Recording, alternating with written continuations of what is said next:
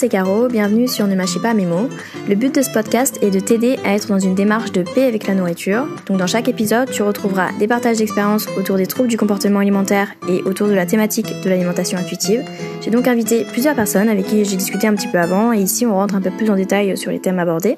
Donc j'espère que tu prendras plaisir à nous écouter. Je te souhaite du coup une très bonne écoute. Si tu souhaites en savoir plus sur l'origine du podcast et sur mon expérience personnelle vis-à-vis de l'alimentation, je t'invite à aller sur ma chaîne YouTube Verdadella Caro, sur laquelle j'ai posté une vidéo à ce sujet. Tu peux également t'y abonner si tu souhaites recevoir directement les nouvelles vidéos mises en ligne. Alors aujourd'hui, on est avec Eugénie, le poids des émotions sur Instagram, qui est là pour nous faire part de son parcours et de son expérience vis-à-vis de son rapport à la nourriture. Alors bonjour Caro, moi c'est Eugénie, j'ai 28 ans et sur Instagram, je m'appelle donc oui le poids des émotions. Je suis graphiste euh, freelance. D'accord. Qu'est-ce que tu as fait comme études J'ai fait des études de communication et d'événementiel. Et euh, voilà, je me suis lancée euh, après plusieurs années de différents postes en événementiel, en organisation de concerts, de d'animation en tout genre et, et autres projets de communication en privé et en public. J'ai décidé de me lancer à mon compte toute seule autour du graphisme avec une démarche euh, éco-responsable. D'accord, très bien. Pour la première question, je t'avais posé la question de ton rapport à la nourriture et euh, tu m'avais répondu qu'il était un peu compliqué. Du coup, tu, m'as parlé du fait que tu étais boulimique hyperphage pendant depuis 5 ans. Tu l'es toujours du coup aujourd'hui? Alors hyperphage, euh, je pense pouvoir assurer que non.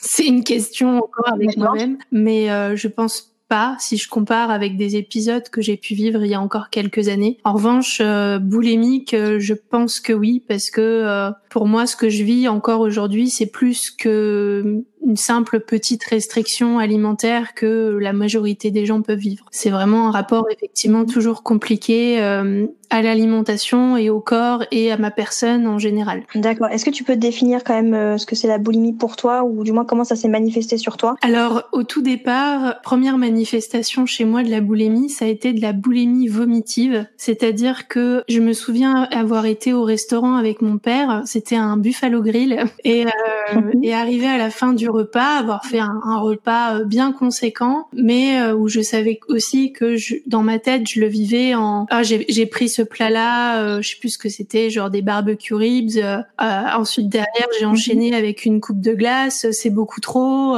c'est c'est trop sucré, c'est trop gras. voilà, avec le discours de culpabilité en fait dans la tête. Et à la fin du repas, donc je suis au restaurant et je vais aux toilettes voilà, avant de partir et en fait, je me fais vomir. D'accord. Et ça a commencé comme ça et euh, j'ai très très peu euh, eu d'épisodes vomitifs finalement parce que euh, je, je sais pas, pour moi ça ça ça me convenait pas, on va dire, on va dire ça comme ça ne me convenait pas. Et puis ensuite, euh, ça a été euh, bah, des crises boulimiques de euh, je me je gère mes émotions à travers l'alimentation. Et puis c'est c'est monté crescendo en termes de quantité par rapport à à la proportion de ce que finalement réellement physiologiquement j'avais besoin. C'est devenu de plus en plus important et jusqu'à arriver à une une période de ma vie où là je suis rentrée carrément dans l'hyperphagie et où j'avais dans ma tête la définition, c'était euh, un suicide alimentaire. D'accord. C'est-à-dire? C'est-à-dire que euh, je me gavais comme une oie. Par contre, c'était toujours que des aliments que j'appréciais. Je suis pas tombée dans le cliché de la boulémique euh, qui s'enfile une plaque de beurre. J'étais vraiment que sur des aliments que j'appréciais,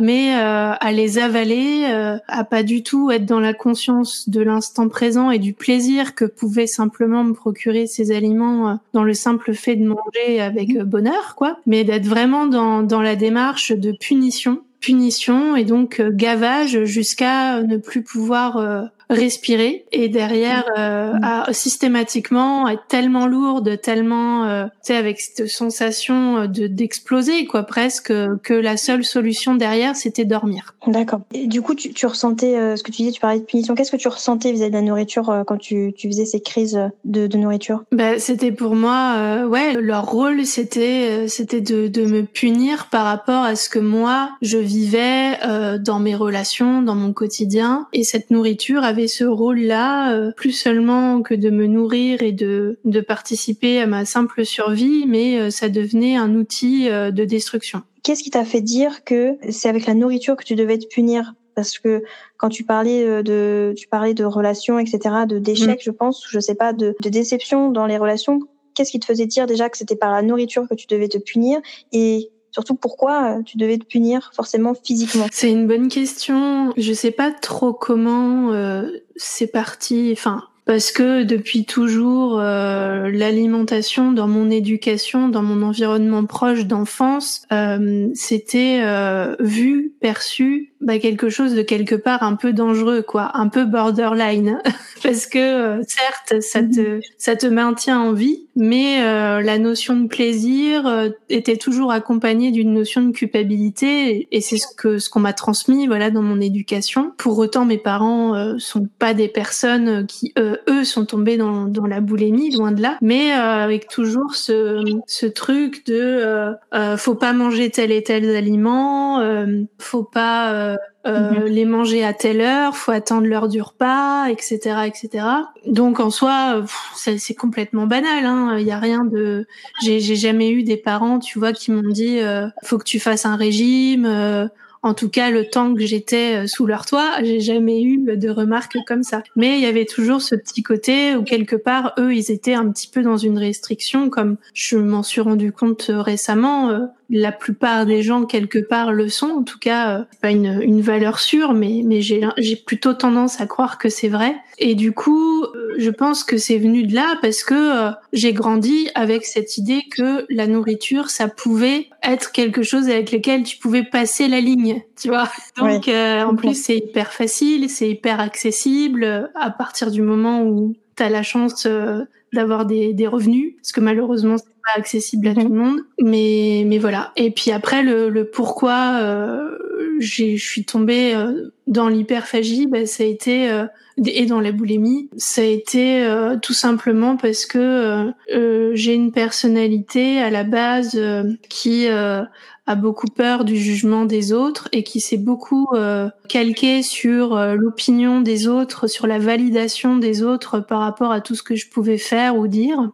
Euh, et mhm. puis euh, l'hyperphagie, ça a été des suites de d'une relation sentimentale qui, je pense, devait être une étape dans ma vie pour comprendre certaines choses. je suis vachement dans la l'acquisition d'expérience et de savoir et de sagesse à partir d'expériences même malheureuses. Et je devais passer par cette expérience sentimentale euh, catastrophique qui m'a menée à la fois euh, par la personne qui était euh, mon bourreau et j'étais sa victime. Et moi, euh, dans ma mhm. personnalité de cette époque-là, j'ai eu du mal à me le à me l'avouer parce que c'est pas évident de de trouver aussi les bons mots et quelque part ma prophétie se réalisait à travers le malheur que je vivais dans cette relation donc du coup la vérité que j'avais au fond de moi elle, elle éclatait à travers cette relation elle était elle était vraie et euh, en gros, euh, mhm. c'était pour moi euh, normal ce que je vivais, la souffrance qui me faisait endurer. Et du coup,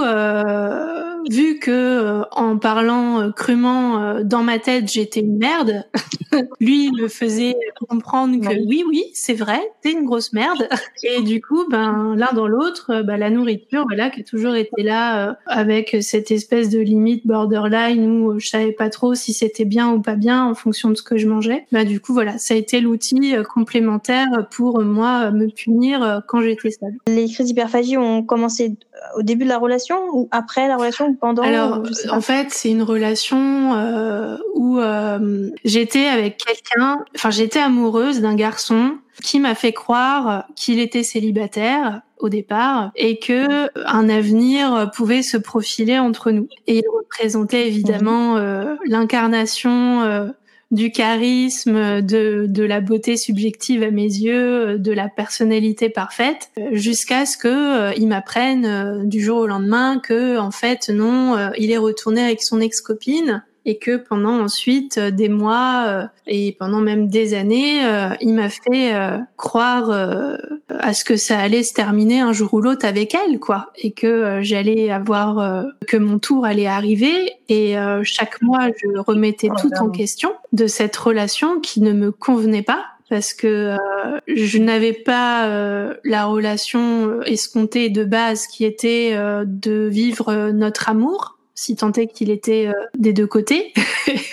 et en plus de ça, je m'étais retrouvée bah, dans une relation où j'étais la troisième, j'étais la maîtresse. Et évidemment, c'est pas quelque chose que tu as envie de vivre, mais j'étais tellement accrochée à ce garçon, et c'est là que je dis qu'il y a à la fois ma, ma responsabilité à moi et la sienne, c'est que lui, beaucoup plus tard, j'ai su que c'était un, un, manipulateur euh, pervers narcissique et, et, que moi, comme je te disais, que euh, ma personnalité de base faisant que euh, j'avais pas confiance en moi, que j'ai été une proie facile pour lui, mais que moi, je me confortais dans mon idée que j'étais une merde et du coup, je, je m'accrochais à cette relation qui ne menait à rien, mais qui confirmait ma vérité en fait. Et jusqu'au mhm. jour où j'ai tout fait éclater la vérité par moi-même et euh, sa copine qui était devenue, euh, qui allait devenir sa femme entre temps, euh, je lui ai dit à elle en fait, je, je m'étais toujours dit voilà c'est une décision compliquée mais euh, je vais faire partie de ces peut-être 1% de femmes ou d'hommes qui se retrouvent dans cette situation de euh, vouloir faire que ça s'arrête, que c'est impossible de s'arrêter parce que toi, t'as beau lui dire au type stop, c'est fini et qui revient en permanence vers toi et que toi, à chaque fois, tu craques parce que t'es es dépendante affective, que mhm. à l'inverse, euh, euh, lui, il te dit jamais euh, c'est fini par contre.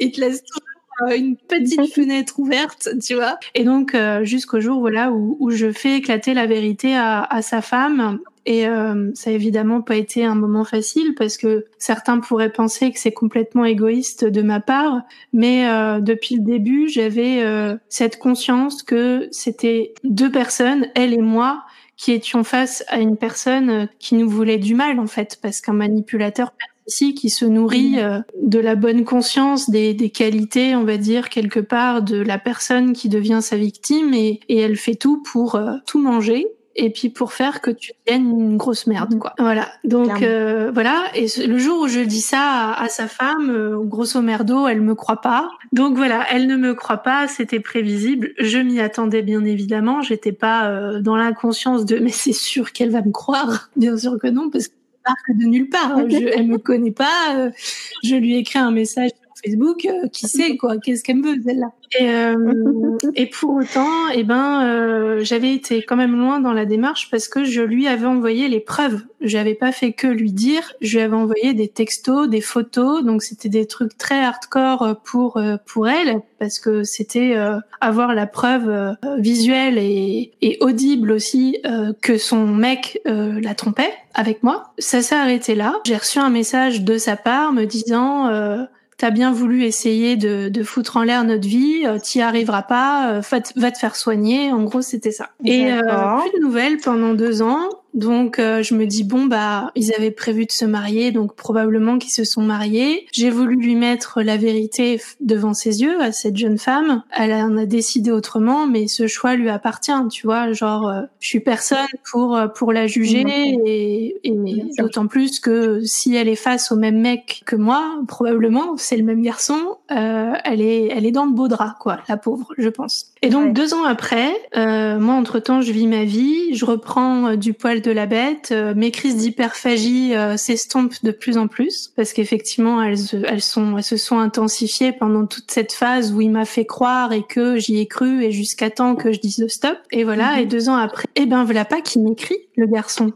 Été loin, moi, dans mon mhm. dans mon truc. Euh, j'ai failli foutre en l'air leur couple, leur vie entière, parce que ça faisait du coup des années qu'ils étaient ensemble. Et le garçon m'écrit et il me dit, euh, la bouche en cœur, euh, comment vas-tu? Et en fait, moi, à ce moment-là, j'ai avancé. Je sais que quelque part, j'ai toujours des sentiments pour lui parce que il y a ce goût de de jamais avoir été au bout de la relation, tu vois. Et à ce moment-là, je sais pas encore, j'ai pas encore identifié le fait que c'était un malade et que euh, que voilà qu'on est juste dans dans une histoire passionnée et que euh, elle est digne d'un film ou d'un livre, euh, voilà. Et en fait, le garçon m'annonce que il est sur le point de divorcer. Et comme oh. par hasard, il se retourne vers celle qui était là peu de temps avant. Et, et en fait, je me suis remélangé les pinceaux parce que j'ai cru que dans sa démarche, pour moi, c'était impossible qu'il revienne vers moi, alors que euh, j'ai j'ai failli foutre en l'air sa vie. Enfin, c'était euh, c'est pas possible. Tu peux pas revenir vers quelqu'un qui est devenu quelque part ton mhm. ennemi, quoi. euh, sauf si tu l'aimes. Mhm. Voilà, pour moi c'était c'était ça la, la raison. Et, euh, et, du coup voilà, je me suis refaite avoir euh, par le garçon. Et puis finalement euh, jusqu'à avoir des infos qui ont fait que jusqu'au jour où il me dit eh ben je vais déménager parce que je divorce, donc on vend notre maison. J'ai envie de, de, tout recommencer ailleurs. J'attendais évidemment la phrase est-ce que tu veux venir tout recommencer avec moi là où je vais aller, mais elle n'est jamais arrivée bien sûr. et il me dit je vais déménager dans une ville euh, très très éloignée de là où là où il vivait. Et c'est une ville que je connais bien et euh, j'y vais très souvent en vacances, il se trouve.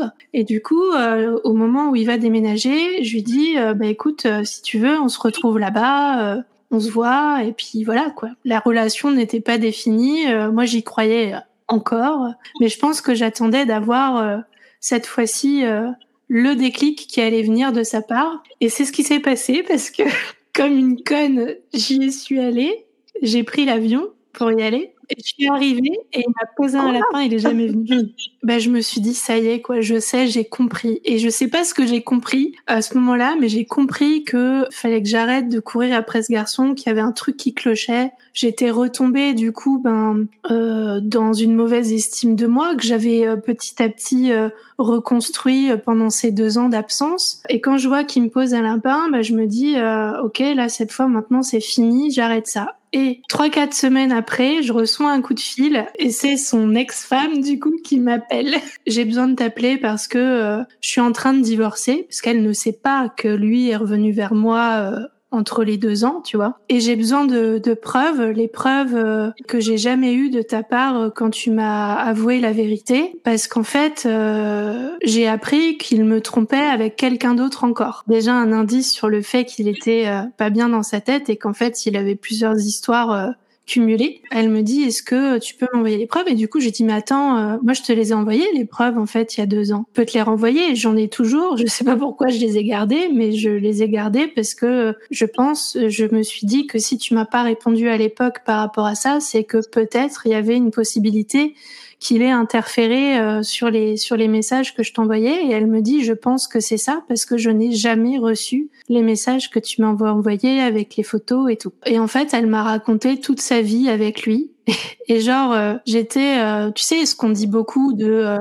la vie qu'on voit à travers Instagram, Instagram vs réalité, de ce que tu veux bien montrer de ta vie, etc. Bah, j'étais complètement là-dedans en fait. J'étais tombée dans dans l'obsession de ce garçon et de la vie qu'ils avaient. Parce que la vie qu'ils avaient, moi, je la voyais à travers les réseaux notamment et à travers ce qu'il me racontait lui. Et en fait, elle, elle me raconte là la réalité de ce qui s'est vraiment passé et qu'en fait, euh, bah elle aussi, elle a fini par prendre conscience qu'elle était mariée à un mec qui la rabaissait en permanence, euh, euh, avec qui ça n'allait jamais, sur tous les plans, et qui pourtant paraissait avec sa gueule d'ange et euh, un physique à la Christiane Grey, parce qu'il faut savoir quand même que c'était ça. Donc du coup, c'était compliqué de s'en détacher. C'était une vie horrible en fait qu'elle vivait et, euh, et qu'elle me dit, euh, bah du coup, ça fait deux ans que je pense à toi, ça fait deux ans que tous les jours je pense à ce que tu m'as dit, que ça trotte dans ma tête. et voilà quoi. Et tu te dis, ça fait des années que on vit plus ou moins la même chose, on va dire, avec la même personne qu'on pense l'une à l'autre depuis tant d'années et que euh, on est euh, bah, obsédé par ce garçon euh, qui nous qui nous qui nous mène à la baguette et et là aujourd'hui la vérité éclate mais voilà je ne sais pas ce qu'il fait de sa vie, ce garçon aujourd'hui. D'accord. Bon, c'est peut-être pas plus mal finalement. Et du coup, je reviens un peu à, quand même à, l'alimentation, tout ça. Je me demande du coup à quelle période tu, parce que tu m'as parlé, de, je t'ai posé la question de ton expérience vis-à-vis des régimes et des rééquilibrages alimentaires. Tu me dis que tu avais une expérience euh, pointue, que tu es passé par plein de choses. C'est, ça a commencé quand cette période de, régime à outrance euh, Ça a commencé du coup avant cette histoire euh, avec ce manipulateur à partir de, du moment où je suis, je suis partie en études supérieures, donc euh, quand j'avais 18 ans, où là, ouais, j'ai j'ai eu vraiment le souvenir exact de pourquoi, mais je pense que euh, tout bêtement, c'est parce qu'on en parlait beaucoup euh, euh, sur les réseaux, à la télévision, des régimes du style du camp, monodiète, pour ce qui était de ça, quand, quand j'ai commencé à m'intéresser à ça. Euh, je me souviens être dans ma chambre étudiante et faire euh, le Ducan et, et me, je sais plus combien c'était de journées de protéines et en avoir euh, tellement marre de manger des steaks hachés ou des morceaux de jambon parce qu'il fallait manger que ça au départ. Et puis au final, euh, bah arrêter très vite parce que je me rends compte que c'est de la folie et c'est pas du tout naturel. Enfin, j'ai pas cette réflexion là dans ma tête quand j'ai 18 ans et que je fais du camp, mais je vois bien que il y a un truc qui va pas quoi. Ça c'est pas possible. Je peux pas je peux pas mener un quotidien comme ça. Euh, tout comme la monodiète je peux pas me contenter euh, de manger qu'une seule catégorie d'aliments euh, dans la journée. C'est beaucoup trop frustrant pour euh, mon cerveau et mon corps. Et puis ensuite j'ai un peu abandonné ça parce que ça j'y ai réfléchi il y a très peu de temps et euh, j'ai aussi trouvé beaucoup de réponses parce que entre ce moment où je découvre un peu la vie, parce que tu sors finalement de ton environnement parental, euh, tu rentres en études sup, euh, tu, tu vis ta vie universitaire, donc déjà tout ce qui était un petit peu interdit ou restreint à la maison avec papa maman, ça devient free, on bouffe ce qu'on veut alors qu'on veut déjà c'était la folie. Mmh. mais je pense m'être assez autorégulée toute seule, en tout cas, euh, ça, ça allait, même si j'avais pas une vision de mon corps euh, excellente à ce moment-là. Euh, je me sentais pas vraiment boulimique à ce moment-là. Et après, petit à petit, j'ai commencé à vivre des relations sentimentales qui m'ont apporté beaucoup de bien, pour le coup, avant avec le manipulateur. Et mhm. jusqu'à un moment donné aussi, où euh, là, ça a été une période de ma vie et c'est ce que j'essaie de retrouver, en tout cas euh, dans une part d'état d'esprit. Il y a eu une période de ma vie à ce moment-là où je me sentais, je pense, total raccord avec ma personne et genre euh, j'étais plus du tout en conflit intérieur. Je vivais mes choix, même si ça plaisait pas, même si je faisais de la peine à certaines personnes. Et à ce moment-là, j'avais plus du tout de problématiques avec l'alimentation mais genre euh, vraiment plus. Euh, j'étais redevenue, je pense, à ce moment-là, une mangeuse intuitive parce que je me revois. Alors je fumais aussi à cette période-là, c'est clair que ça m'aidait beaucoup. Hein. La, la, la c'est un coupe fin, mais euh, mais c'était une connerie. Mais ça faisait partie de mon quotidien à cette époque-là. Euh, je me souviens, le matin en général, euh, je partais bosser, je partais bosser à pied j'étais à plusieurs kilomètres de, de mon lieu de, de travail. J'avais pas encore mon permis, donc du coup, euh, je passais beaucoup de temps à marcher et il y avait aucun problème avec ça. Je mangeais pas le matin mhm. parce que je me levais tranquille. Enfin, j'avais pas envie de passer du temps à manger le matin. Mais tu sais, c'était vraiment intuitif. Genre, je me posais pas la question de je vais faire comme ci, comme ça. C'était, c'était comme ça. Il y avait pas de problème. Le midi, euh, je mangeais un petit peu, mais en général pas trop parce que euh, euh j'avais des horaires euh, qui, qui faisaient que je bossais pas mal aussi sur la, sur le, le, midi et deux. Et puis, par contre, le soir, là, je mangeais beaucoup plus parce que du coup, bah, forcément, mon corps, il avait besoin euh, de carburant. J'avais marché toute la journée, euh, j'avais pas beaucoup mangé, donc voilà. Et, et je me régulais comme ça, et il y avait aucun problème. Et dans ma vie sentimentale, euh, ça allait très bien aussi. Pour autant, euh, j'étais célibataire. C'est pas que c'est pas que c'est une tare, mais c'est que euh, j'avais quitté mon mec de l'époque pour qui je n'éprouvais plus de sentiments, mais je c'était pour moi la dernière personne à qui je voulais faire de la peine. Et je lui en ai évidemment fait en le quittant parce que lui, il voulait pas me quitter. Genre, je me suis rendu compte il y a peu de temps, vraiment peu de temps, genre quelques semaines. Et c'était du coup cette histoire il y a sept ans. Je, je m'étais jamais pardonné ça. Je m'étais jamais pardonné de l'avoir quitté alors que je, je, répondais à, à, à, ma volonté qui était euh, je l'aime plus, euh, voilà. Et, et ce sera mieux ainsi. Mais je me pardonnais pas parce que je lui, je lui ai fait du mal et je voulais pas qu'il souffre. Mais évidemment que dans une rupture, il y a forcément un moment donné où tu souffres. Et puis euh, derrière, euh, les deux décès mhm. euh, de ses proches dans sa famille. Tu vois, en fait, tout ça, je me le mettais sur mon, sur ma pomme à moi, tous ces malheurs. Et du coup, ce que j'ai pas précisé, mais par voie de conséquence, vu que j'avais plus du coup de problème avec ma personne, avec l'alimentation non plus. Et c'est à cette période de ma vie où j'ai été la plus mince. Mais genre où j'étais, je pense à mon ce qu'on appelle le set point là, le poids de forme. Et aujourd'hui, ce que j'essaie de de, de faire, c'est euh, pas me retrouver dans l'état d'esprit de l'époque parce que j'ai évolué, j'ai grandi, euh, j'ai eu mes expériences, euh, je fume plus depuis un an, j'ai plus la, je mène plus la grande vie mhm. que je menais quand quand quand t'es étudiante, j'ai un travail, je me sens bien dans mon taf qui correspond à mes valeurs j'ai un chouette petit appart, j'ai mon chat, enfin bref, tous les signaux sont au vert. Maintenant, il s'agit, il s'agit, pardon, juste que euh, je me lâche la grappe, que je me pardonne et que ouais, voilà, je lâche prise en fait. Comment t'as réussi à, à t'en sortir, à, à, progressivement à réapprendre à ou plutôt à te reconnecter avec toi-même, avec tes envies Eh bien, en fait, euh, au moment donc où euh, son ex-femme euh, me, me, parle et me raconte la, sa version de, de la vie qu'elle a vécue avec lui, en fait, quelque part, le puzzle se complète mmh. et j'ai toutes les réponses à mes questions, toutes les zones d'ombre, tout ce que je comprenais pas. elle m'apporte toutes ces réponses, en fait.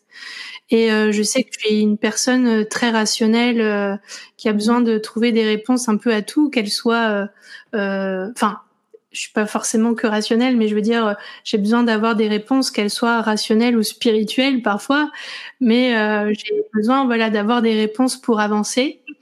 Et, et là, elle me donne ces réponses-là. Et en fait, à ce moment-là, bah, c'est comme si, ça y est, quoi, la boucle est bouclée. J'ai tout, tout compris. Je sais pourquoi ça s'est passé comme ça, euh, par rapport à lui, par rapport à elle, par rapport à moi.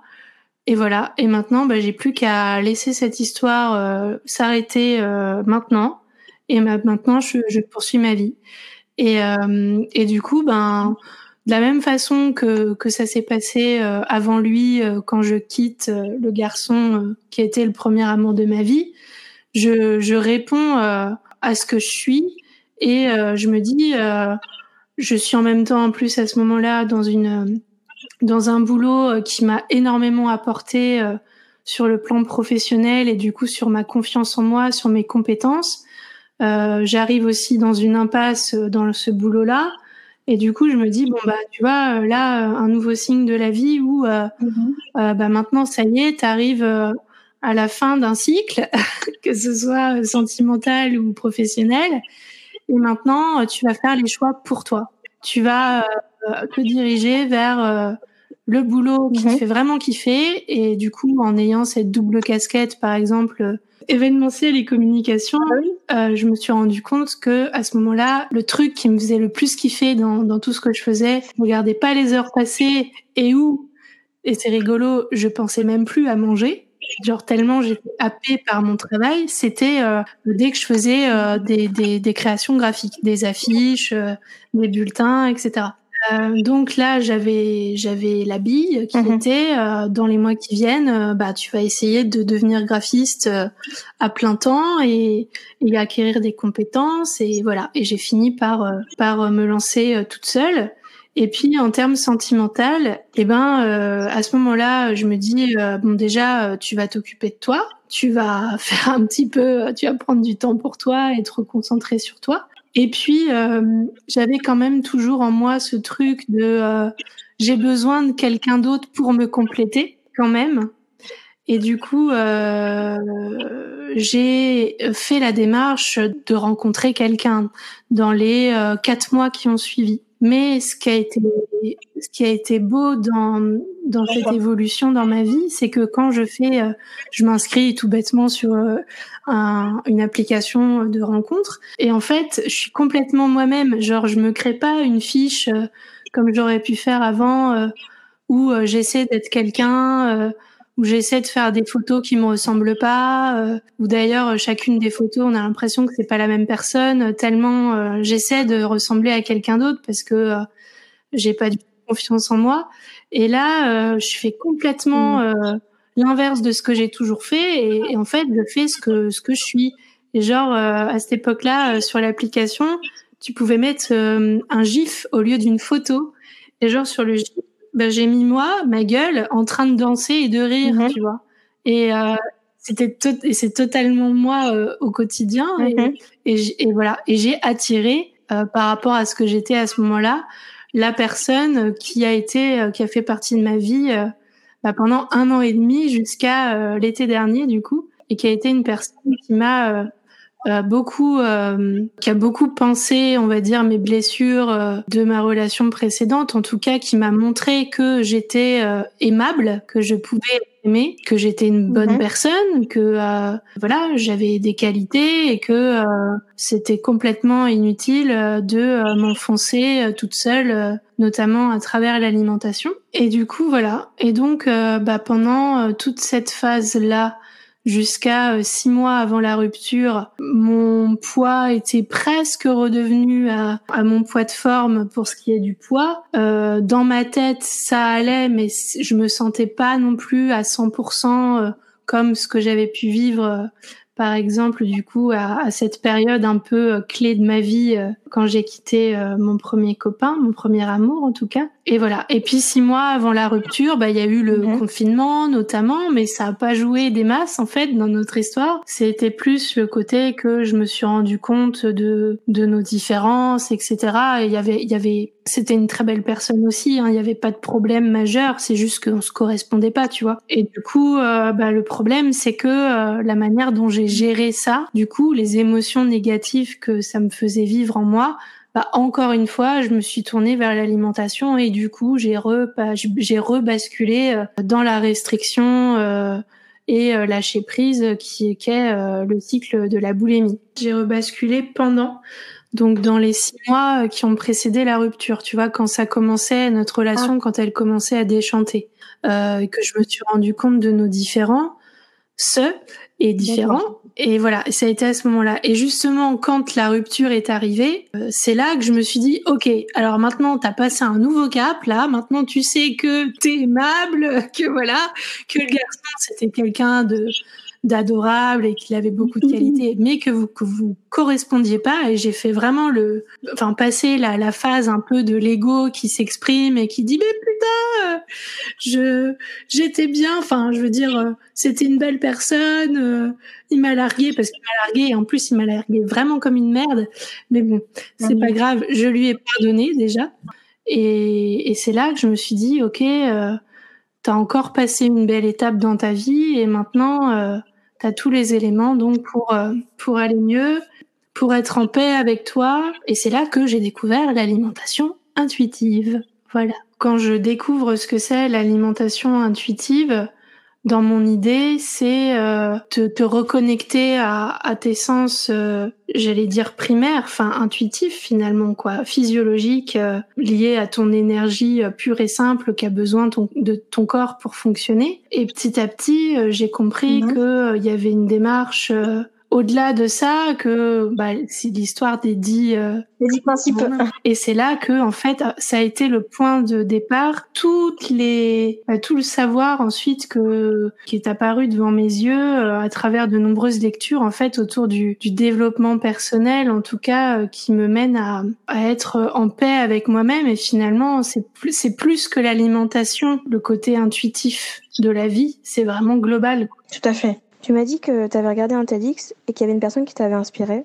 Et il a écrit des best-sellers et même des longs-sellers. Et ce monsieur, il s'appelle Laurent Gounel. Voilà. Et, euh, et lui, euh, il a écrit, je crois, six livres. J'en ai trois, quatre à la maison déjà que j'ai lus. Et en fait, c'est génial parce que c'est. Alors moi, en plus, à la base, je suis pas du tout littérature. Euh, j'ai jamais réussi à me plonger dans l'histoire dans un bouquin. Je suis vachement plus cinéma. Et, euh, et lui, il a réussi à me happer.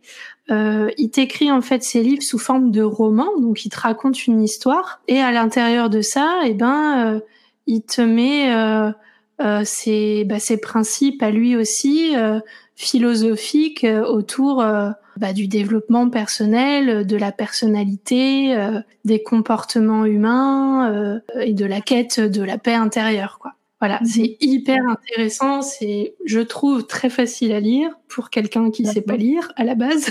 Euh, après, il y a d'autres personnes que j'ai découvert euh, qui m'ont parlé aussi. Euh, je pense à Lava Myriam, qui aussi est passée par la boulimie euh, hyperphagique, je crois bien. Elle est très authentique, elle est très très franche.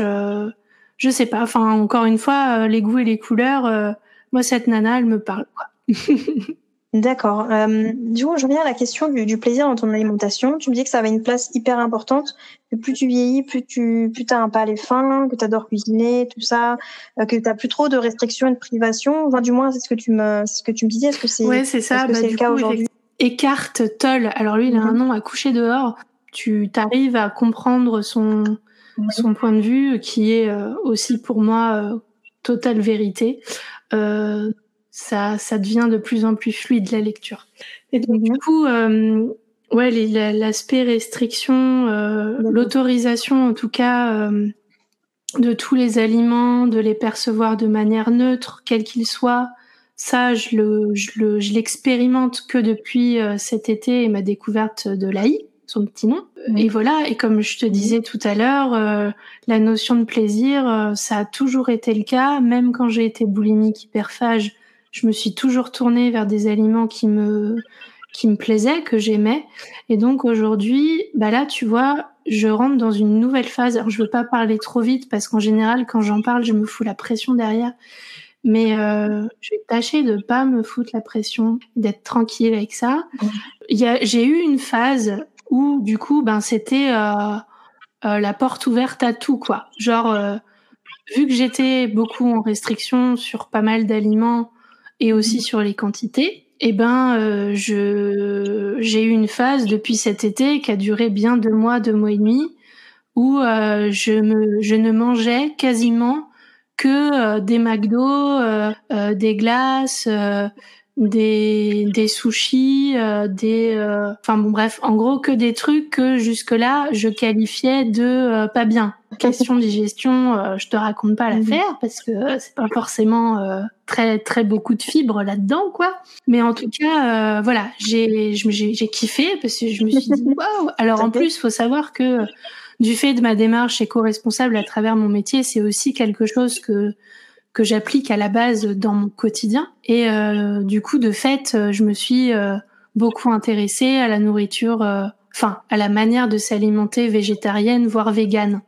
Et ça, par exemple, c'est quelque chose que je me suis imposé, mais que ça répondait quand même quelque part à mes valeurs. Donc, je validais ça je me faisais du bien dans un sens, mais euh, ça a été quand même pour moi. Euh, enfin, j'ai un peu abandonné euh, le fait de m'imposer d'être exclusivement végétarienne ou exclusivement végane parce que c'était une restriction pour moi, pour mon mental de de boulimique. Tu vois, c'est c'est c'est un peu la fausse au lion, quoi. Je je pouvais pas me lancer finalement là-dedans. Donc euh, aujourd'hui, bah, j'ai j'ai laissé de côté euh, ça aussi, mais euh, j'ai tellement appris à cuisiner végétarien ou à cuisiner vegan qu'il y a des recettes qu'aujourd'hui j'adore vraiment. Genre, je les adore pas juste parce que c'est végé ou vegan. Je les adore vraiment. Et du coup, ça fait que je suis ni 100% végé, ni 100% vegan, euh, ni 100% euh, omnivore. Sans m'en rendre compte, il y a des journées entières où je vais pas manger de viande ou de poisson. Ça, enfin, je suis contente de le savoir, mais c'est plus, euh, je me l'impose plus, tu vois. Euh, mais voilà, en tout cas, c'est toujours le côté plaisir. Et aujourd'hui, ben, j'ai passé cette phase de je bouffe tout je lâche prise, je lâche la bride sur tout ce que j'ai pu m'interdire ou me restreindre auparavant. Et maintenant, euh, je rentre dans cette phase euh, où je sais maintenant que c'est bon, euh, je pense, je peux manger ce que je veux quand je veux, que tout est accessible à tout moment. Et, et voilà, c'est évidemment pas encore, je pense, acquis à 400%, mais c'est en chemin. Donc je suis contente de voir que ça évolue, tu vois. Ouais, c'est clair tu dans une forme de du coup de flexibilité et de souplesse en fait vis-à-vis de tout ça. Donc euh, c'est vrai que comme tu dis en fait je pense que c'est important de déjà euh, enfin comme tu dis comme tu l'as je pense un peu insinué avant de de mettre en place des, des règles entre guillemets euh, de végétarisme de véganisme et tout euh, c'est important de régler déjà son rapport avec la nourriture et peut-être que après ça se fait naturellement euh, l'éthique etc mais même si ça se fait pas après c'est pas grave en fait enfin je pense qu'il faut rester flexible et surtout à mon sens, hein, toujours, euh, ce qui est important, c'est de répondre aux besoins de son corps. Des fois, on a beau avoir euh, cette ce côté, voilà, je, je, je, je, me bats pour, enfin, contre la, la, violence animale, contre le, la maltraitance animale, contre tout ça.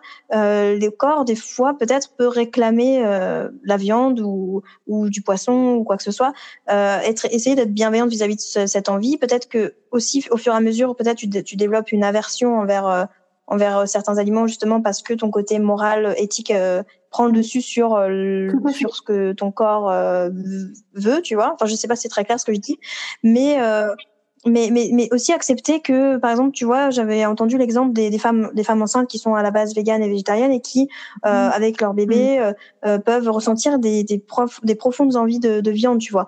Il y en a qui vont ne pas, ne pas céder, il y en a qui vont céder, chacun son choix, tu vois, chacun son choix. Personnellement, moi, je serais plus d'avis de, enfin, mais c'est vraiment encore, encore une fois mon avis, je précise, de, de répondre à ce besoin et de se dire, bah, c'est pas grave, enfin, en fait, le but, c'est d'être le plus en cohérence avec soi-même, dans le plus de respect possible avec son corps, et ne pas sentir, ne pas se sentir frustré en fait, de que ce soit de céder ou pas, de ou pas, de ne pas se sentir coupable non plus, de céder ou pas. Donc, euh, je pense que c'est important. Après, quand quelqu'un arrive à faire la différence entre bon là, je j'ai pas envie de céder, mais c'est pas grave, ça va pas me frustrer pour autant, ça va pas, euh, ça va pas me, je vais pas me sentir euh, coupable de pas répondre aux besoins pour mon enfant, pour mon bébé ou quoi que ce soit. Enfin voilà, je vais, je vais faire autrement ou autrement, inversement, du coup, je vais pas me sentir coupable de manger de la viande, même si euh, moralement j'ai pas trop envie. Là, j'en ai, j'en ai besoin, je ressens l'envie. Je vais respecter cette envie et, et bah, peut-être que ce sera la seule de la semaine, du mois. Mais voilà, ça m'a fait rappeler aussi d'un truc que je me suis dit il y a pas longtemps, qui m'a permis, euh, bah, justement, je pense, de débloquer euh, ce, ce truc à travers le mes ma volonté d'aller vers le végétarisme ou le véganisme, c'est que je me suis dit euh, là, euh, en fait, il faut que d'abord je soigne euh, ce que j'ai dans la tête, parce que évidemment, euh, c'est pas uniquement parce qu'évidemment il y a la cause animale hein, dans, dans cette volonté-là, par rapport à la planète aussi, mais une question de santé aussi beaucoup. Et du coup, euh, finalement, j'ai peut-être pris euh, euh, le chemin dans le mauvais sens, dans le sens où je voulais prévenir des potentiels soucis de santé que je pourrais hypothétiquement avoir dans le futur, tout en sachant que j'ai D'ailleurs, par mhm. exemple, pas non plus d'antécédents à ce niveau-là dans la famille. Voilà, par souci de, de santé, on va dire au niveau mhm. digestif, alors que ça fait des années que je me traîne euh, la boulimie et du coup le, le, rapport dégueulasse à mon corps, à ma personne, tu vois. Donc là, je me suis dit, en fait, je vais euh, accepter le fait que peut-être plus tard, je développerai, c'est pas forcément ce qui va arriver, tu vois, mais juste euh, accepter l'ouverture sur la possibilité que plus tard je développe une maladie liée à mon alimentation mais pas au fait que euh, je sois tombée complètement folle euh, et qu'on mhm. m'enferme dans un asile à coups de médoc parce que euh, je me suis jamais sortie de la boulimie, tu vois. J'ai fait un peu, c'est un peu la peste ou le choléra pour certains peut-être, mais mhm. au final, c'est, c'était juste un tremplin parce que la réalité, c'est pas vraiment ça. Je, je sais que en soignant mon mental, je vais soigner mon corps au global au final. Du coup, ça me fait penser un peu au, au rapport ton rapport au corps. Tu me disais qu'il est pas fou, que tu te trouves grosse. Enfin, c'est ce que tu m'as dit en amont, que tu te trouves trop grosse et que tu aimes que euh, tes extrémités, que t'aimes que t'aimes pas non plus ton ton mental. Là, en ce moment, en tout cas aujourd'hui, au moment où on en parle, euh, je me sens de mieux en mieux avec moi. Et euh, pour ce qui est de mon corps, je dirais que j'ai toujours ce petit truc en arrière-plan de euh, j'aimerais bien me retrouver à nouveau à mon poids de forme ou en tout cas m'en rapprocher parce que euh, l'enveloppe corporelle que j'ai, je sais pourquoi elle est là et euh, je sais qu'elle est pas là parce que c'est normal entre guillemets. Je sais qu'elle est là parce que euh, c'est le et c'est ce pourquoi j'ai choisi ce pseudo sur Instagram, c'est le poids de mes émotions. En fait, il y a deux choses que, sur lesquelles je veux rebondir. C'est déjà la première chose, c'est le poids de forme pourquoi tu, veux absolument retourner à ton poids de forme, sachant que, enfin, je pense que le poids de forme évolue en fonction des années. Qu'est-ce qui te fait dire que tu n'as pas atteint ton poids de forme là? Et qu'est-ce qui te fait dire surtout que ce poids de forme que tu as là, c'est le poids de tes émotions? C'est tourné de manière très négative. J'ai l'impression comme si le poids de tes émotions c'était une grosseur qui du coup n'est pas n'est pas normale comme tu l'as dit. En plus tu l'as dit c'est pas normal. Alors que enfin pourquoi tu vois le, la grosseur en tout cas là dans ce que j'entends bah, comme quelque chose de négatif et comme un poids lourd en fait je sais pas encore très clair pour moi là-dessus. Pour moi aujourd'hui ouais c'est quand quand je regarde mon corps je vois je vois ce que j'ai vécu en fait pour moi, ça correspond à, euh, bah, très simplement au fait que euh, toutes les émotions que j'ai pas euh, laissé traverser, que j'ai pas, sur lesquelles j'ai pas lâché prise, je les ai ingérées, je les ai anesthésiées avec la nourriture, et ça fait, ça donne le poids que j'ai actuellement, par exemple. Après, c'est sûr que j'ai conscience que le set point évolue au cours de la vie. Toutefois, je, je, je sais pas. Pour moi, là-dessus, c'est encore un peu obscur. Je ne sais pas quel est mon poids de forme réellement aujourd'hui. En mhm. revanche, je ressens là, du coup, ces dernières semaines, en étant de plus en plus connectée à ce que je vis intérieurement plus que dans mon mental, énormément beaucoup plus de facilité, du coup, à reconnaître réellement euh, mes signaux de faim et de rassasiement. Et euh, quand, dès que je ressens une émotion plaisante ou pas plaisante et qui me fait euh, potentiellement euh, euh, vriller direct dans le mental vers euh, ah tiens qu'est-ce que je pourrais manger pour combler ça je me pose et j'ai voilà et comme pour l'histoire de la douleur sciatique, je me concentre sur ce que je vis intérieurement. J'essaie de me dire quelle est la. Bah, je crois que c'est Toll aussi qui, qui parlait de ça ou c'était autre chose. D'essayer de déterminer la circonstance, la pensée, l'émotion, l'action et le cinquième truc, je sais plus ce que c'est. Je sais plus comment ça s'appelle. La méthode, euh, ça porte un nom. Bah dès que je sens que j'ai pas de signaux de faim réels, genre moi je sais que chez moi euh, c'est systématique, c'est les gargouilles dans l'estomac, euh, mais que j'ai une furieuse envie de manger, ben je me dis euh, mhm. de plus en plus très rapidement, ok là c'est parce que je suis en train de vivre une émotion qui qui, qui est inconfortable et que du coup euh, mon mécanisme qui s'est bien ancré depuis des années quand ça se passe comme ça, c'est qu'est-ce que je pourrais bien manger pour euh, anesthésier ça Genre hier, je suis sortie de ma zone de confort. J'ai jamais osé faire parce que jugement des autres, parce que pas confiance en moi, alors que c'est euh, une de mes passions, mais que j'ai toujours laissé de côté parce que pour moi c'est un univers inaccessible, même en tant que loisir. Euh, J'adore le cinéma et hier j'ai fait mon premier cours de théâtre et je me suis vraiment sentie à mon aise et en plus de ça, apparemment, j'étais très juste, donc du coup, ben, je suis trop contente. Et en fait, avant de me lancer, j'avais déjà réservé ma place une semaine auparavant, mais euh, j'ai senti le stress monter dans l'après-midi. Le cours était le soir, euh, vers 15 heures, et genre hyper inconfortable. Euh, et, et là, je me dis, ok, pose-toi et fais cette petite analyse là, cette petite méthode. La circonstance, c'est quoi? C'est euh, ce soir, euh, j'ai mon cours de théâtre. Donc c'est un truc euh, totalement neutre, c'est un fait, voilà. La pensée qui me vient, c'est oh là là, mais j'ai jamais fait de cours de théâtre, mais moi je suis nulle. ou je vais passer pour une grosse nulle et puis et puis je les connais pas et puis du coup je vais pas me sentir à l'aise. Euh, si ça se trouve, euh, ils vont pas être sympas. Et du coup, bah, l'émotion qui me qui me vient, c'est euh, la peur. voilà, la peur, c'est surtout ça souvent en fait qui me qui me bloque dans dans les actions que je pourrais mener. Et du coup, l'idée, c'est d'essayer de de faire évoluer ta pensée par rapport à la circonstance qui reste neutre. Je vais faire mon premier cours, pardon, je vais faire mon premier cours de théâtre ce soir me concentrer sur la majorité de positifs tout en acceptant le fait que oui, j'ai peur. Oui, c'est normal que j'ai peur parce que j'ai jamais fait ça, euh, parce que c'est sortir de ma zone de confort, parce que euh, voilà, je vais faire quelque chose que j'ai jamais fait, etc.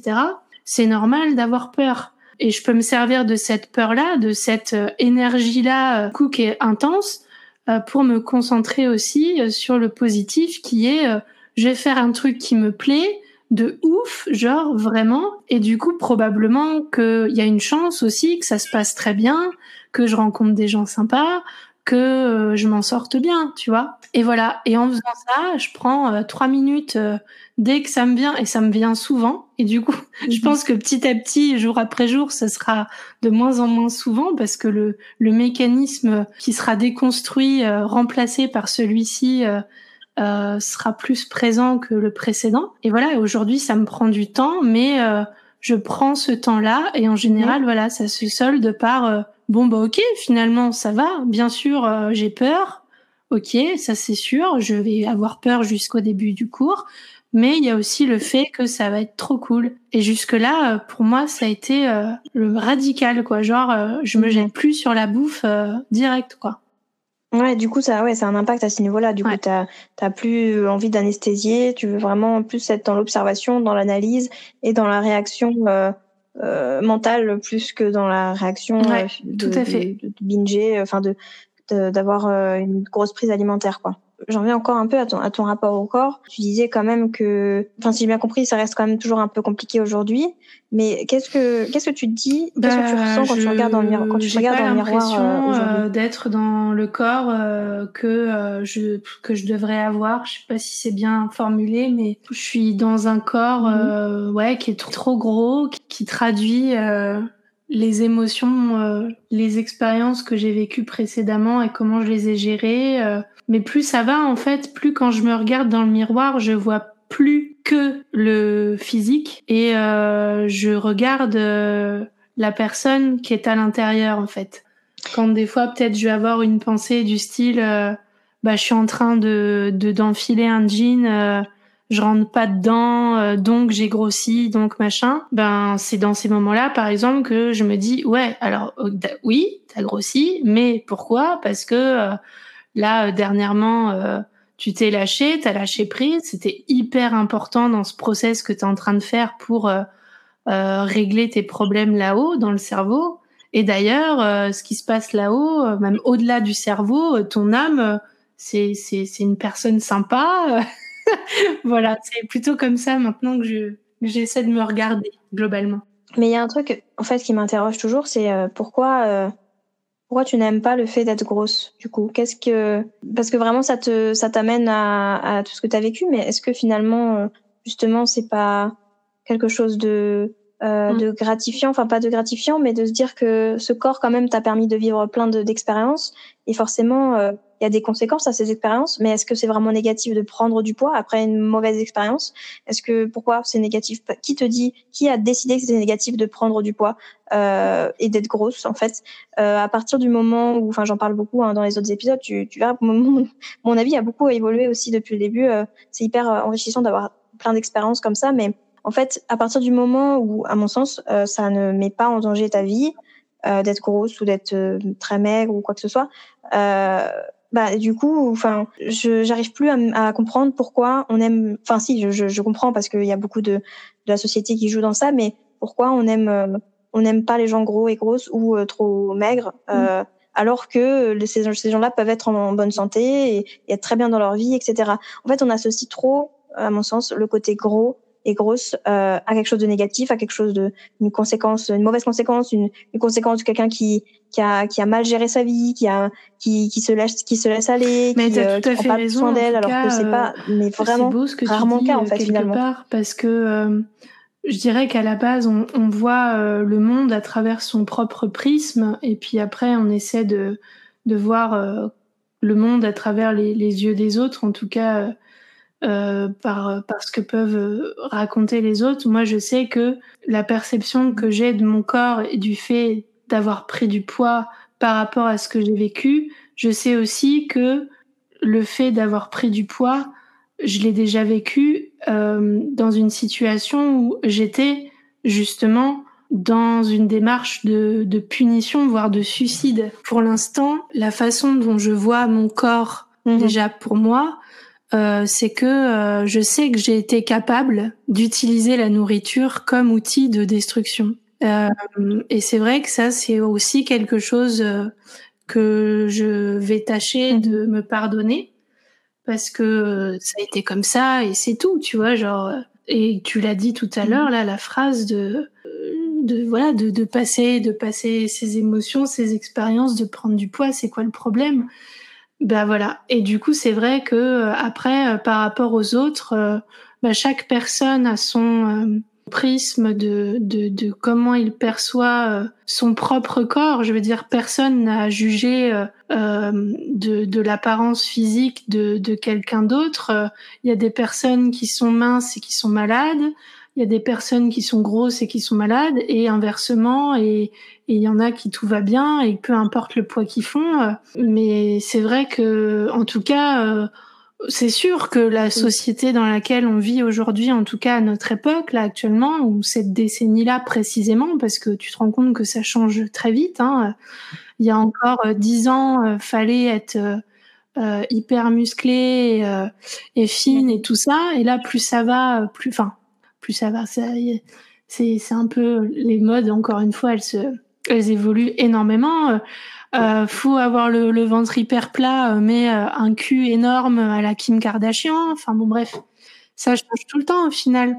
Je, mhm. je me sens euh, vachement encore dépendante de cette vision de quelle est la norme physique actuellement, quoi. C'est sûr que si, par exemple, si j'étais née à la fin du 19e siècle encore, j'aurais certainement pas eu de problème du tout euh, euh, avec mon corps et probablement aussi que euh, j'aurais peut-être même pas utilisé l'alimentation comme outil de destruction dans mes expériences, peut-être. Peut-être. Mais tu sais, il y a un autre truc aussi sur lequel j'ai pas mal réfléchi aussi ces derniers jours, ces dernières semaines. C'est le mm. fait de, de penser que notre valeur humaine réside dans la forme de notre corps, tu vois. Genre, en fait, c'est tout bête, mais il y a vraiment un truc de, euh, en fait, même sans parler de, des jugements d'autrui, mm. des jugements de la société, etc. Quand on se regarde soi-même dans le miroir, euh, quand c'est le cas, par exemple nu, tu vois, euh, et se dire, quand on se dit, j'aime bien cette partie-là de mon corps, j'aime bien par exemple mes seins, j'aime bien machin, mais en fait, se poser la question, mais pourquoi j'aime ça? Parce que en soi, c'est une. Du coup, après, c'est là qu'on en vient justement euh, au, à la société, etc. Parce qu'on se dit, mais en fait, j'aime j'aime bien ma, la forme de mes seins parce que peut-être euh, ils sont gros et donc du coup, ça ça correspond aux normes. Euh, j'aime bien euh, j'aime bien mon ventre parce qu'il est plat et donc ça correspond aux normes. Mais mais pourquoi en fait? Enfin, genre, c'est en fait, je prends l'exemple d'une personne que j'ai interviewée récemment qui m'a dit qu'une fois on lui avait fait un, un compliment. c'est Ariane pas Ariane Napsi, mais l'autre Ariane, enfin bref, euh, on lui avait fait, on lui avait fait un compliment euh, sur euh, ses jambes. Enfin, on lui avait dit, euh, t'as des belles jambes, elles sont fines et tout. Et euh, Ariane avait eu la réaction de, ben, je comprends, enfin, je comprends, je comprends pas en quoi c'est un compliment. En fait, j'ai des jambes, en fait, c'est tout. Enfin, genre, en quoi c'est un compliment d'avoir des des, des gens. En fait, sur le moment, elle s'était dit merci, mais je sais pas pourquoi je te dis merci parce que c'est juste mes jambes en fait. Et, euh, et en fait, c'est con. Enfin, c'est bête un peu, mais c'est vrai que bah. Enfin, toutes les deux, en fait, quand on, on ramène ça un peu au rapport de capacité, toutes les deux, enfin la personne qui l'a complimenté et elle, et elle, euh, elles ont des jambes et elles peuvent marcher toutes, les deux en fait. Et quelle, pourquoi euh, telle jambe va être plus belle vont être plus belles pardon que euh, d'autres en fait? À partir du moment où tu as où tu marches où tu peux marcher enfin genre enfin c'est déjà une, bonne chose en fait. Et enfin c'est c'est ça en fait. Pour moi euh, le corps devrait être entre guillemets pas réduit mais euh, aux capacités aux capacités qu'il nous apporte tu vois. On peut on peut respirer on peut vivre on peut on peut marcher on peut courir on peut et ça peu importe le poids peu importe la taille la forme de nos de nos organes et de nos euh, enfin pas nos organes mais de nos membres plutôt. Euh, et en fait le fait que ce soit gros maigre plat euh, en forme ou quoi que ce soit c'est simplement les injonctions qu'on nous a données qui et les le fait de sexualiser certaines parties du corps aussi, le, torse des hommes, la poitrine, les fesses, euh, tout ça, c'est tellement sexualisé, tellement euh, mis en valeur que du coup, nous-mêmes, on le fait euh, spontanément. Et du coup, si cette, par exemple, un jour, je vais aimer mes seins parce qu'ils sont gros, par exemple, et le lendemain, bon, au lendemain, j'exagère, mais au fur et à mesure du temps, j'ai des, des, seins plus petits, et bah du coup, je vais moins les aimer parce qu'ils sont petits, alors qu'ils sont toujours pareils, ils peuvent toujours donner du lait à mon enfant plus tard. Enfin, je vois, tu vois, c'est je sais que c'est peut-être peut un peu brouillon de la façon dont je le dis, mais je me suis dit mais en fait on a tellement on, porte tellement de tu vois il y a aussi le mouvement body positive de tellement de positivité ou de négativité on va dénigrer ou valoriser certaines parties de notre corps, qu'on oublie qu'en fait le principal, enfin selon moi, c'est quand même ce que nous ce que nous permet de faire notre corps. On peut faire du sport, on peut mettre notre corps en mouvement, on peut encore une fois respirer, on peut faire plein de choses. Euh, Tout à fait. C'est c'est ça peu importe la forme de notre corps, peu importe la forme. J'arrive même plus à dire. en fait. C'est totalement vrai. Et euh, et tu vois ça, c'est quelque chose que pour l'instant je je me sens assez éloignée de cette vision là mais je sais aussi que ça fait partie de ce vers quoi je tends.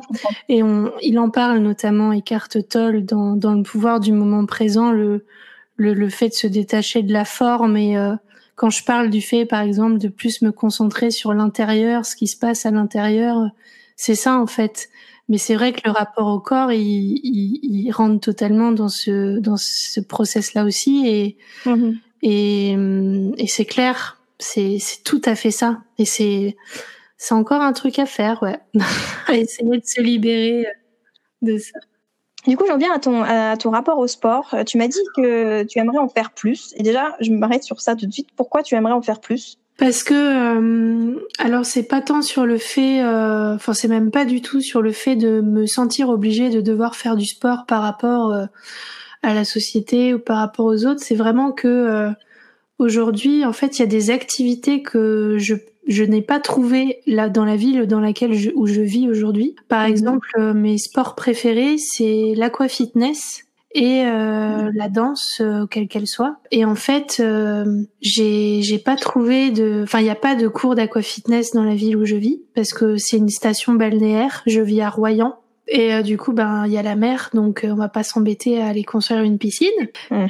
Et, et, puis euh, pour ce qui est de la danse, ben, il y a pas de cours ou alors il y en a un, mais ça me plaît pas. C'est des trucs de danse de salon. Donc du coup, ben je fais de la danse. je m'éclate, on va dire, chez moi à coup de de musique sur lesquelles je vais danser ou, ou des petites des petites initiations sur YouTube.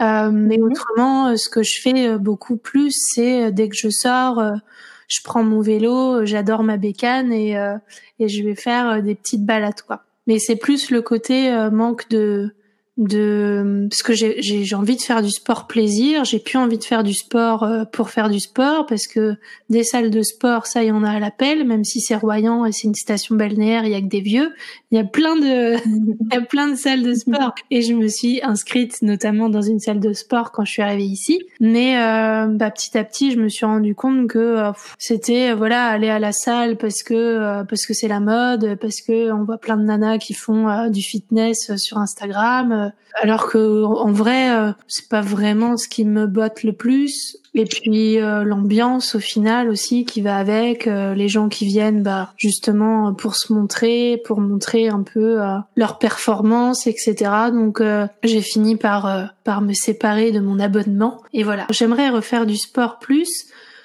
aussi pour me permettre de sortir, d'avoir une occasion supplémentaire de sortir parce que voilà, Royan, c'est pas une ville du tout jeune, euh, donc euh, pas du mhm. tout euh, ni bar ni petit spot sympa hormis la plage et je m'en plains pas. Mais bon voilà, mhm. les, les occasions de sortir sont, sont assez maigres en fait. D'accord. Et pour toi, pour toi, c'est quoi le, but du sport du coup? Me dépenser en termes de, de vider mon mon énergie, en tout cas de, de, de se libérer, de lâcher prise par rapport à, à potentiellement une anxiété, une émotion euh, du moment. Euh, et puis euh, que ce soit un sport du coup plaisir, comme pour l'alimentation, j'ai plus envie de faire en tout cas pour ce qui est du sport, je veux vraiment que faire du sport plaisir, un truc qui me plaît vraiment et, mhm.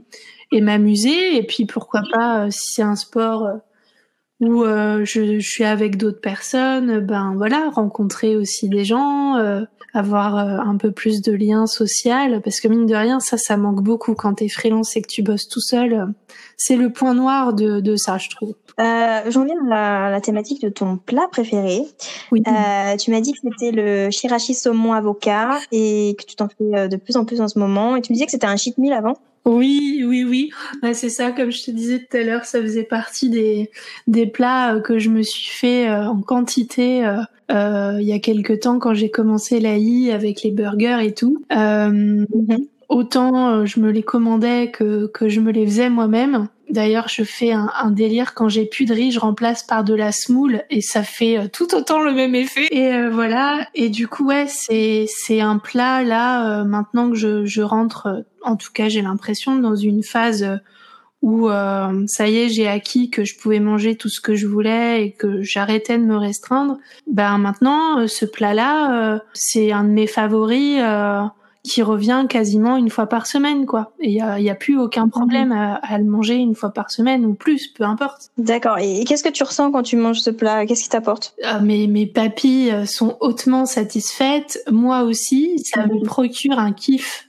pas possible. Et c'est rigolo parce que c'est un plat euh, qui est pas, euh, qui a aucun lien avec mes origines. C'est clairement quelque chose que j'ai découvert euh, dans un restaurant. Et je me dis aussi, il y a vraiment un lien entre les besoins de ton corps et les envies culinaires que t'as. Je, ça aussi, j'y crois beaucoup. Et du coup, mhm. je me dis, doit y avoir ben, des des nutriments, une valeur nutritionnelle dans le saumon, dans l'avocat, dans l'huile de sésame ou dans la sauce soja, ou qui, qui fait que euh, que, que j'y retourne très souvent. Je pense que c'est que ça doit faire quelque chose qui comble mes besoins nutritionnels euh, en quantité, je suppose. Et du coup, qu'est-ce que la nourriture t'apporte de manière générale? Eh ben, du coup, de plus en plus euh, et exclusivement du plaisir en plus euh, du fait de me nourrir et, et de passer un bon moment, euh, de prendre le temps d'ailleurs de plus en plus, euh, parce que j'adore manger, ça me quittera pas, je pense, c'est vraiment un kiff. Et dans, dans des rêves, des fois, je rêve que j'ouvre un restaurant, mais bon, je le ferai jamais parce que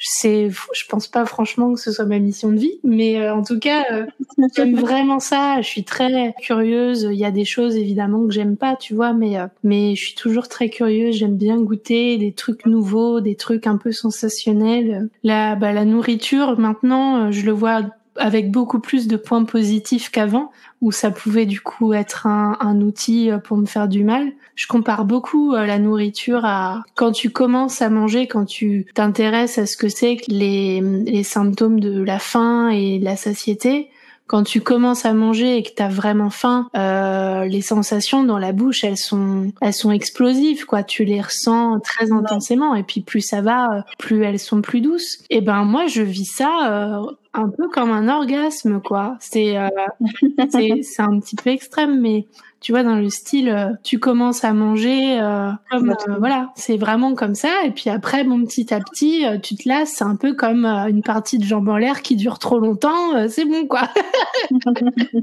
J'aime beaucoup l'image. on y reviendra plus tard parce que quand on y revient, c'est toujours aussi bon, tu vois. Voilà. C'est exactement. Quel conseil tu donnerais aux gens pour les aider à faire la paix avec la nourriture? De, de s'écouter, en tout cas très fort, de, de vraiment se connecter à, à ce qu'on à ce qu'on vit à l'intérieur. Et euh, mm-hmm.